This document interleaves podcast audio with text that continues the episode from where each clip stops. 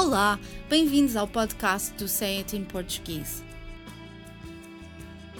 As línguas estão cheias de expressões coloquiais, idiomáticas, ditados e provérbios que acrescentam nuances à mensagem. Mas nem sempre é fácil compreender o seu significado pelo contexto onde se encontram, e por isso gostaríamos de explicar o que querem dizer.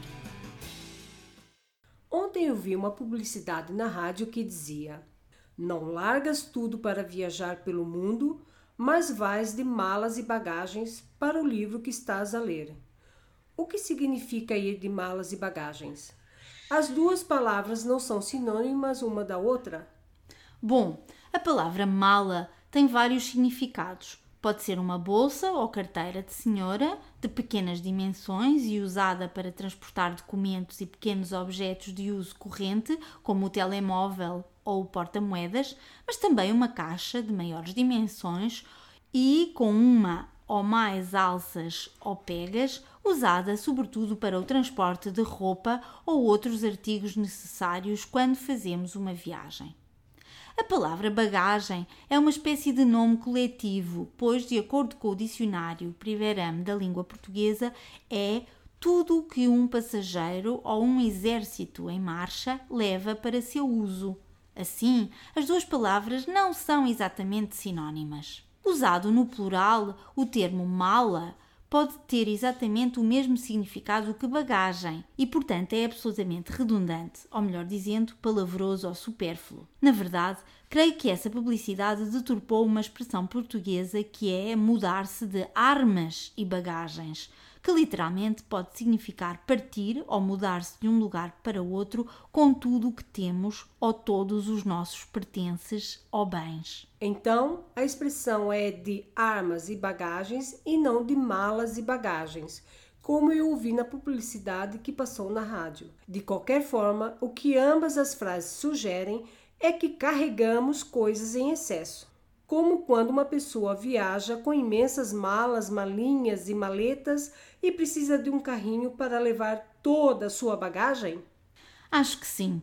A expressão significa empenhamento excessivo, total exclusividade e dedicação para realizar uma tarefa ou completar uma atividade, como quando um indivíduo leva coisas a mais ou de que não precisa numa viagem do tipo de pessoa que gosta de viajar preparada para todas as eventualidades ou para o que quer que seja que possa acontecer. Ah, já sei. Pessoas do tipo mais vale prevenir que remediar. Esse é outro provérbio português que descreve não exatamente pessoas excessivamente cautelosas ou precavidas, como estás a sugerir, mas antes aconselha a pensar antecipadamente ou a planear cuidadosamente antes de agir, pois é sempre mais fácil fazer as coisas bem desde o início do que corrigir os erros cometidos por falta de planeamento. Os exemplos de uso são a melhor forma de explicar estas frases idiomáticas.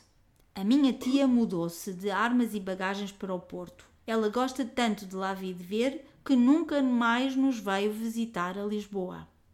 O gestor do meu banco mudou-se de armas e bagagens para a concorrência não apenas levou consigo a sua secretária e o seu assessor direto, como também a sua carteira de clientes.